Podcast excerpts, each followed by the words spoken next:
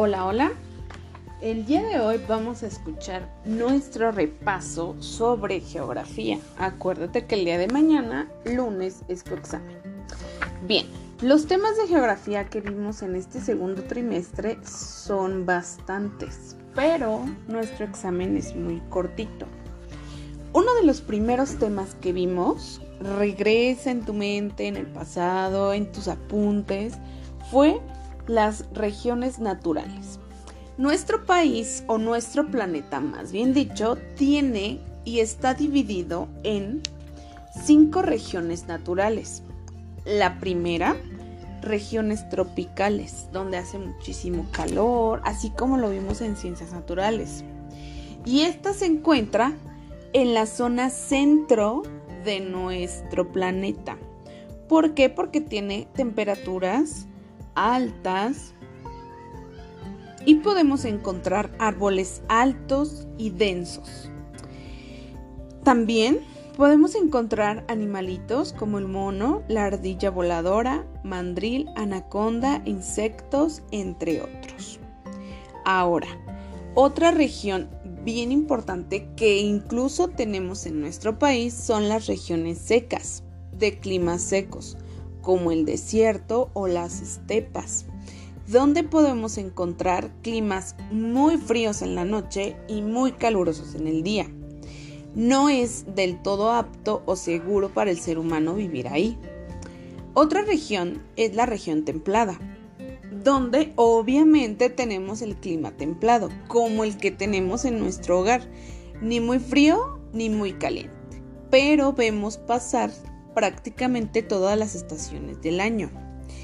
Otra región natural es la región fría, donde encontramos climas fríos y encontramos bosques de coníferas y un ecosistema que se llama taiga. otra región natural más fría que la anterior se llama región polar, donde encontramos climas polares y prácticamente solamente existen en el hemisferio norte. Tenemos poca vegetación y pocos animalitos porque es tan fría. Ahora, después de ver estas regiones naturales, cómo se van ubicando en nuestro planeta, empezamos a ver un tema sobre la población, los países más poblados y los menos poblados del mundo. Bien, creo que de esto te vas a acordar un montón porque te voy a hacer una pregunta. A ver, dime, ¿cuál es el país más poblado del mundo? ¿Listo? Obviamente es China, es algo sumamente sencillo de saber. Por lo tanto, el continente con mayor población pues es Asia, porque ahí se encuentra China. Ahora, ¿qué continente tenemos con menor población? Oceanía, además de que es un continente bien pequeñito a comparación de todos los demás. ¿Qué puede pasar en un país o en un continente donde hay muchísima gente? ¿Te puedes imaginar? A ver, piensa. Sí, claro que sí.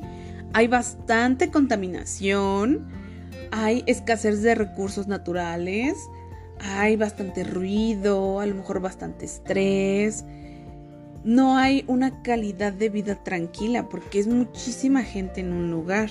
Ahora, ¿te acuerdas que vimos lo de unos cuadritos de tu libro en la página 81? Donde cada país por kilómetro cuadrado tiene varios habitantes. Bien, el país que obviamente tiene más personas viviendo en un kilómetro cuadrado, pues es China tiene 144 personas. Y ahora, ¿en qué país podemos encontrar un amplio espacio para vivir? En Australia. México se encuentra en el intermedio porque tiene 61 habitantes por kilómetro cuadrado. Quiere decir que debemos tener cuidado con la población porque puede crecer a demanda. Ahora, pasamos a otro tema sumamente sencillo, la ciudad y el campo. Bien, tú sabes qué características tiene cada una y cuáles son los beneficios. Te los voy a volver a platicar. En el campo, imagina y puedes cerrar tus ojitos, cómo estás en un lugar verde con muchos animales, el aire, cómo corre por tu cabello, cómo te relajas, te sientes tranquilo. Puedes caminar y cortar de un árbol una naranja, una manzana. Puedes cultivar tus propios alimentos. Ir a ríos o manantiales donde puedes tomar agua del río, no de la llave, del río. Pero, pues no tienes a lo mejor acceso a la escuela, a internet, a servicios hospitalarios, un buen trabajo. Entonces, el campo tiene su lado bueno, pero también tiene sus desventajas. Ahora, la ciudad. Imagínate en un edificio altísimo, viendo más edificios pequeños, muchas luces, carros, internet, pantallas, trabajo, servicios de salud, buenas escuelas, carreteras, bueno, una infinidad de cosas. Pero sus desventajas, pues es que hay sobrepoblación, contaminación, mucho ruido, así como lo comentamos de China. Bien, los dos tienen sus ventajas y desventajas, pero desafortunadamente las personas del campo tienen que irse a otros lugares. Con esto estamos entrando a nuestro siguiente tema, migración. Bien, la migración es el movimiento de personas de un lugar a otro. ¿Por qué se da esto? Pues por condiciones políticas, que a lo mejor el gobierno los reprime, o leyes muy, muy explotadoras sobre su trabajo, económicas que a lo mejor buscan una mejor oportunidad para su familia, mejor estabilidad, un mejor hogar, educativas que a lo mejor en sus ciudades o en sus comunidades no hay escuelas y tienen que emigrar a otros lugares para poder tener acceso a la escuela. Culturales que a lo mejor son discriminados por su religión o por sus tradiciones. Hay muchas razones por las cuales la gente se mueve. Ahora, hay dos tipos de migración, la migración interna y la externa. Interna es dentro de un país, tal como lo has hecho tú, que a lo mejor venías de otros lugares y llegaste a Zumpango. Y la migración externa es aquella migración donde la gente se va a otro país, por ejemplo de México a Estados Unidos. Bien, ahora cuando una persona sale de su lugar de origen, se llama emigrante. Y cuando una persona llega al lugar nuevo, se llama inmigrante. Bien, estos, estas personas que salen de su lugar de origen van en busca, sí, de mejores cosas, mejores condiciones, pero... Bien, ahora, ¿cuáles son los países que más flujos migratorios tienen. Un flujo migratorio quiere decir de dónde salen más personas y hacia dónde llegan más personas. En nuestro continente, de donde más salen personas es de República Dominicana, Jamaica, Haití, Colombia, Guatemala. Y te preguntaré, ¿a dónde crees que quieran llegar? Tú dime.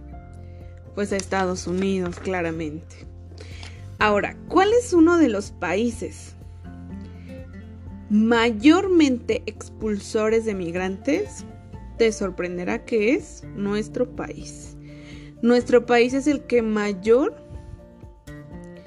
población migrante tiene. Ahora, el que menor tiene, los, el menor país que menor tiene expulsores de migrantes es Turquía donde lo puedes ver en la página 93 de geografía. Y por último, llegamos a la diversidad de culturas. Como viste, en la semana vimos diferentes culturas. En México tenemos una tradición y una artesanía muy representativa, los alebrijes. ¿Te acuerdas de la cultura africana? Qué extraña e interesante era bastante. Y así como estos dos ejemplos, cada país tiene rasgos culturales muy importantes y muy valiosos. Lo que debemos hacer tanto las personas que vivan ahí como los extranjeros, como nosotros, debemos valorar todas esas apreciaciones culturales de cada país, porque finalmente representan los rasgos y las tradiciones, la forma de vida de cada lugar. Bien. Puedes escuchar este audio las veces que te sean necesarias. No está complicado tu examen. La verdad son temas sumamente sencillos y espero que te vaya muy bien. Ten un bonito domingo y nos vemos en el siguiente episodio. Bye bye.